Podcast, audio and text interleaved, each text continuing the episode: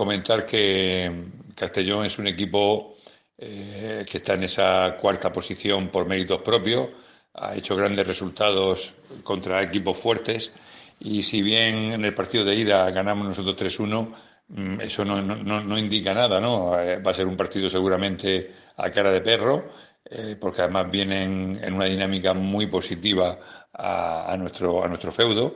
Eh, ya no solamente por los resultados cosechados en liga, sino por el resultado, el gran resultado que han tenido este fin de semana pasado en la, en la Copa del Rey.